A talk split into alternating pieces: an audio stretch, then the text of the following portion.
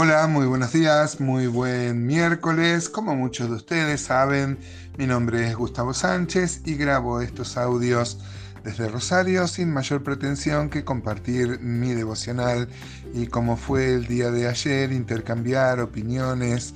Eh, varios hermanos me han dicho que muchas veces se sienten haciendo mezcla, como citábamos el ejemplo, eh, aunque mm, Dios nos pone en su obra y Él tiene grandes propósitos y grandes objetivos para nosotros y para su obra, como siempre. Eh, hoy vamos a, mm, a, terminar el capítulo 4, creo que es el tercer día que estamos con el capítulo 4 y la visión que describimos en el, primer día. Esta es la quinta visión que tiene, que tiene Zacarías.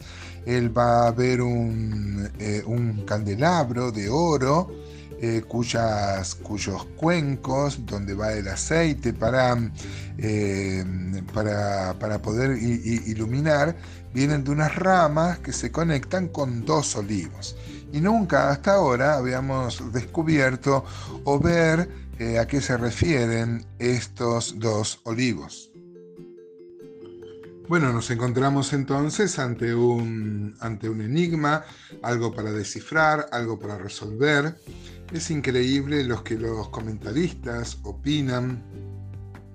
Hay quien, quienes relacionan a estos dos eh, olivos, los que están al lado del, del candelabro, con este, Moisés y Elías, por ejemplo, o la ley y el Evangelio, eh, o qué sé yo, otras, otras interpretaciones.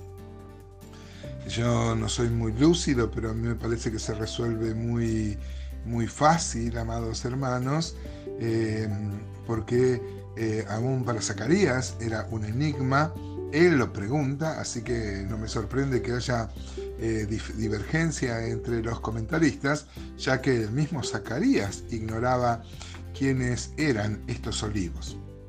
Estos olivos son los productores de la, del aceite que llega a través de las ramas. Noten, ahora cuando leamos, este, hoy vamos a leer entonces del versículo 11 al 14 de Zacarías 4, vamos a ver acá que primero este, Zacarías pregunta por dos olivos, dos árboles. Pero luego eh, de, esos olivos vienen ramas y las ramas también le preguntan eh, eh, Zacarías qué es lo que qué es lo que significa o a quiénes representan. El, el, mismo Dios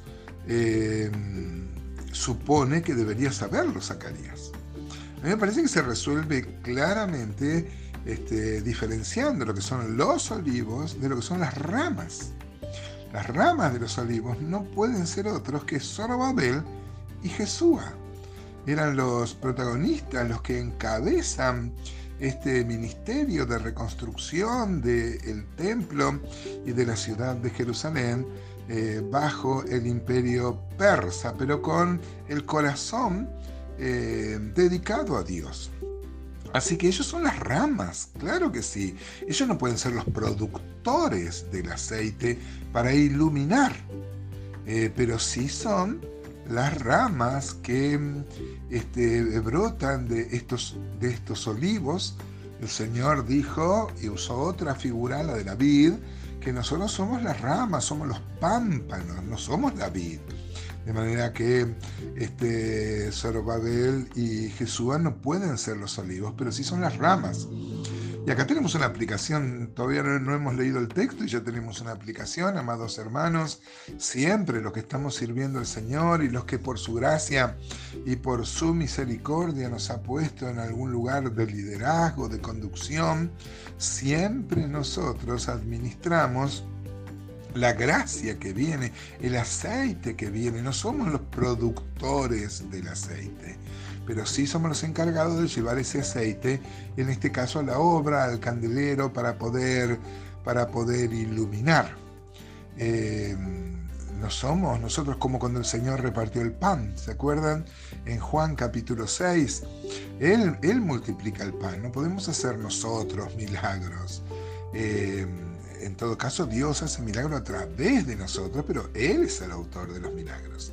Él multiplica el pan, pero es muy curioso cómo se reparte ese pan. Ese pan se reparte primero a los apóstoles y de los apóstoles a los grupos de 50 que el Señor mandó a sentar en la pradera. Así que se lo spoileo ya, las ramas son, para mí, hermanos, no, no cabe duda, son Zacarías y Zorobabel. Eh, los, eh, los olivos significan la fuente divina de la gracia, del poder y de la unción, ¿no? Es más, ellos son acaso, Zorobabel y Jesús, llamados como hijos de aceite, justamente ungidos con aceite, como todos nosotros tenemos la unción que procede del santo, ¿no? Estos, este, estos olivos, tipificando la gracia de Dios, pueden significar la ley y el sacerdocio, pero, este, pero fundamentalmente las ramas son las que llevan este aceite. Leamos entonces Zacarías 4:11 al 14, dice así la palabra de Dios, hablé más y le dije, ¿qué significan estos dos olivos a la derecha del candelabro y a su izquierda? Hablé aún de nuevo y le dije, ¿qué significan las dos ramas de olivo? Que por medio de los dos tubos de oro vierten de sí aceite como oro. Y me respondió diciendo, ¿no sabes qué es esto? Y dije, Señor mío, no. Y él dijo, estos son los dos ungidos que están delante del Señor de toda la tierra. Es interesante que Zacarías mismo pregunta tres veces en el versículo 4 de este capítulo, en el versículo 11 y en el versículo 12, preguntan quiénes son los dos olivos y pregunta después quiénes son las ramas.